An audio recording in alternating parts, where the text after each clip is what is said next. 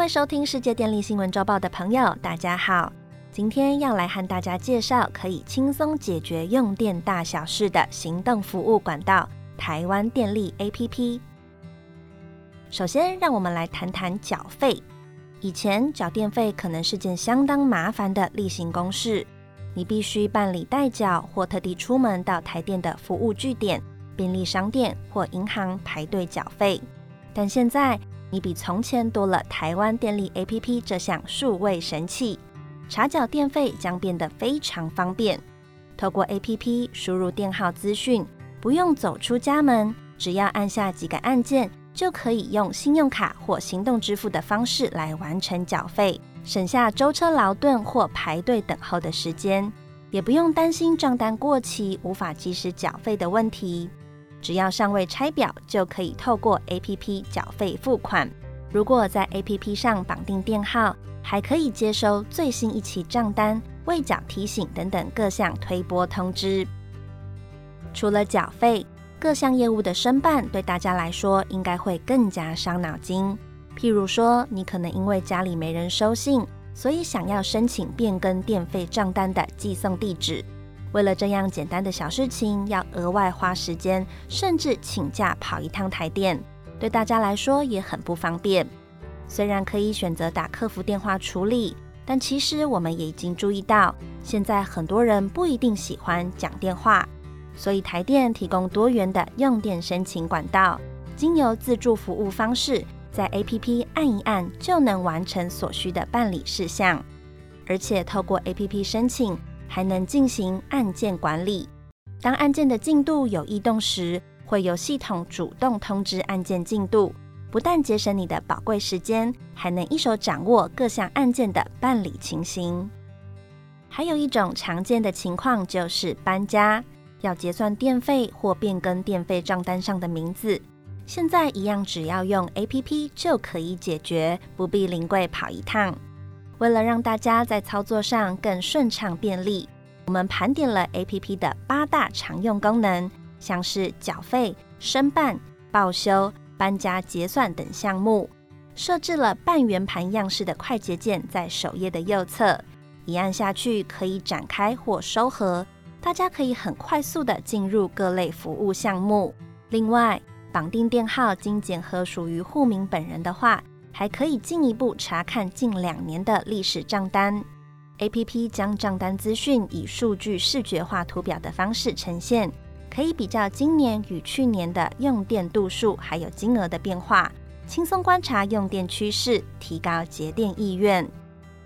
除此之外，透过台湾电力 APP 搭配逐步部件的智慧电表，可以随时掌握自己的用电情况。在说明什么是智慧电表之前，要先说明一下传统电表的作业方式。传统电表所记录下来的数据。是台电定期派人去抄表，才能知道每家每户的用电指数，再以此进行计费。也就是说，你已经用电了一个月或两个月之后，等台电抄表计费，开出电费单后，才能知道自己用了多少度电。所以你每天究竟用了多少电，其实是没有感觉的。通常都是等收到账单后，才能看到当期的用电情形。而且一般人可能也不容易查看电表上的指数资料，但是智慧电表就不一样喽。它的英文名字叫做 Advanced Metering Infrastructure，简称 AMI。从英文可以看出，它是一种很先进的计量系统，可以随时统计用户的用电情形，变成有意义的数据。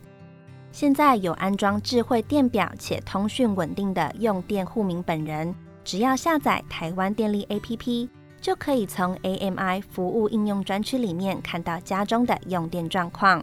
你可以选择以每十五分钟、每小时、每天或是每月为单位，记录你在尖峰、离峰等不同时段的用电历程。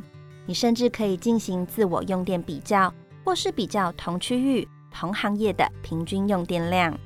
目前台电也开发了许多应用 AMI 数据的功能，例如未出账用电量，估算从上次抄表至昨日为止已经累计的电费金额，而费率试算功能是透过用电历史数据，可以选择依最近一期或近一年的账单级别试算各类电价方案，来评估哪种用电费率较为划算。另外，住宅用电分析功能依照用电资讯以及你所填写的问卷，以大数据模型来模拟家中冷气、冰箱、洗衣机。电视与开饮机等五大常见家电的用电占比与度数，找出家中的吃电怪兽。而像用电提醒功能，可以设定自己每日用电上限度数或每期用电预算金额，由系统判断是否超过了设定值。如果超过时，将发送推波通知，让你适时调整用电行为，有助自主用电管理。总之，台湾电力 APP 提供了简便易行的电费查询及缴费功能，以及多样性的用电服务。赶快到 Google Play 商店或 App Store 手刀下载台湾电力 APP，马上体验用电一化的新生活吧！以上是本周世界电力新闻周报的整理报道。电力的大小事，我们会持续密切关注，并且跟大家分享。若喜欢我们的频道，欢迎与好朋友分享哦。我们下次再会。